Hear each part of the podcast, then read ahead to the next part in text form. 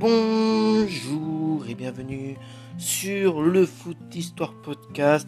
Nous sommes rendus aujourd'hui en ce dimanche 11 juillet 2021 pour l'épisode numéro 45. Et oui, déjà le 45e épisode de cette série Les grands joueurs.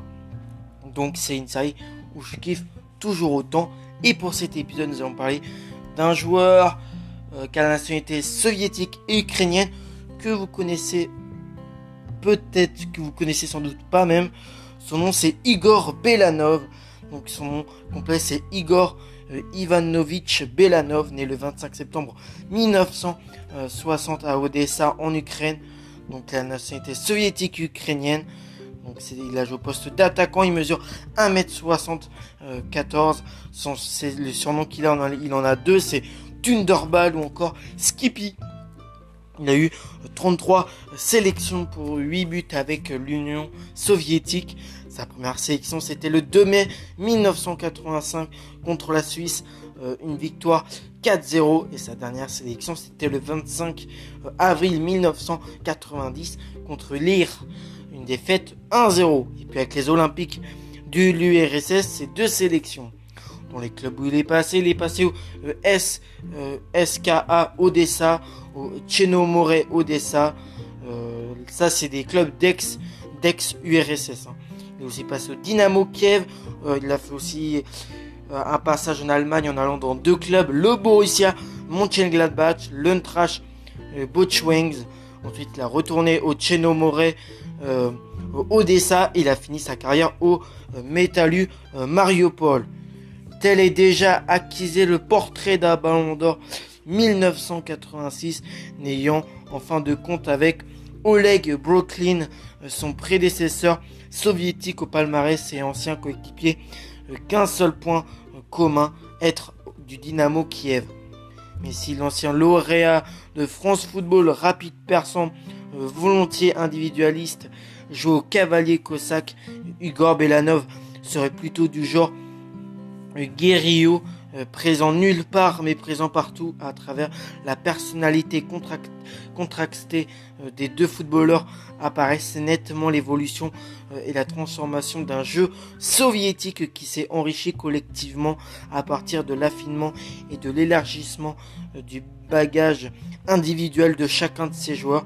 Naturellement rapide et résistant, il ne cesse d'être en mouvement loin du but adverse lorsque les manœuvres offensives de son équipe s'enclenche de l'arrière. Deux Belanov apparaissent alors, l'un pratiquant euh, un jeu sans ballon, c'est-à-dire du travail de démarquage ou d'animation du stopper euh, et des défenseurs adverses.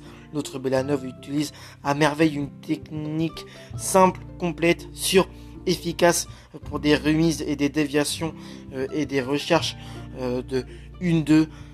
Reste un Belanov chasseur de but qui dans la zone des 10 mètres adverses se montre euh, tout aussi complet et clairvoyant. En 1979, le jeune Igor, âgé de 18 ans, fait ses débuts en équipe première du euh, SK Odessa qui évolue en seconde division euh, soviétique. Puis il signe directement chez le voisin du Chenomoret faisant ses premiers pas en première division soviétique lors de la saison 1980-82. Euh, en 27 matchs. Il inscrit 6 buts après 4 saisons qui lui ont permis de s'imposer progressivement. Il rejoint le grand club du Dynamo Kiev, l'un des clubs phares du football soviétique, avec qui il atteint euh, le succès au sein de cette équipe reprise en main euh, alors lors de la saison 84-85 par le charismatique Valérie Lobanovski. Igor Belanov s'impose rapidement comme un des pièces maîtresses de ce groupe du Dynamo euh, où évolue un grand nombre d'internationaux du, du, RSS comme Oleg Brooklyn. Dès sa première saison au club, il réussit le doublé Coupe Championnat et remporte surtout la Coupe des Coupes en battant en finale euh, le 2 euh, mai 1986 à Lyon l'Atlético de Madrid par 3 buts à 0. Côté sélection, il obtient sa première cape internationale lors d'une rencontre amicale opposant l'URSS à la Suisse. Victoire 4 buts à 0 le 2 mai 1985 à Moscou. Par la suite, il sera retenu dans le groupe pour la phase finale de la Coupe du Monde 86 au Mexique. Titulaire en attaque, Belanov crève l'écran. Il adresse 6 passes décisives et inscrit 4 buts pendant la compétition, dont un triplé lors du spectaculaire 8 de finale perdu contre la Belgique 4 buts à 3 après prolongation. Malgré l'élimination précoce des soviétiques, cette performance lui valent euh, de remporter en fin de saison le ballon d'or devant euh, deux pointures européennes, Gary Lineker et Emilio Burtragueno. Deux ans après, il mène l'équipe soviétique jusqu'en finale de l'Euro 88 euh, qui s'incline en finale contre les Pays-Bas, défaite 2 buts à 0. 2 buts à 0. En cours de match, Belanov se voit l'opportunité de réduire le score sur penalty, mais son tir est arrêté par le gardien néerlandais. Effondré, il décrira cet instant comme le pire moment de sa vie lorsque l'URSS s'effondre. Il poursuit sa carrière en Allemagne au Borussia Mönchengladbach en 1989, devenant ainsi le premier joueur soviétique à jouer euh, dans le championnat allemand qui est la Bundesliga. Ce transfert est plutôt décevant. Le joueur ne euh, dispute en deux saisons que 27 matchs, toutes compétitions confondues. Il quitte le club en janvier 1991 et, signe en deuxième division allemande euh, au Lundtracht euh, Wings où il joue jusqu'en 1994 sans parvenir à faire remonter son équipe en première division. Sur le sol allemand, il ne parviendra jamais à répondre aux attentes placées en lui.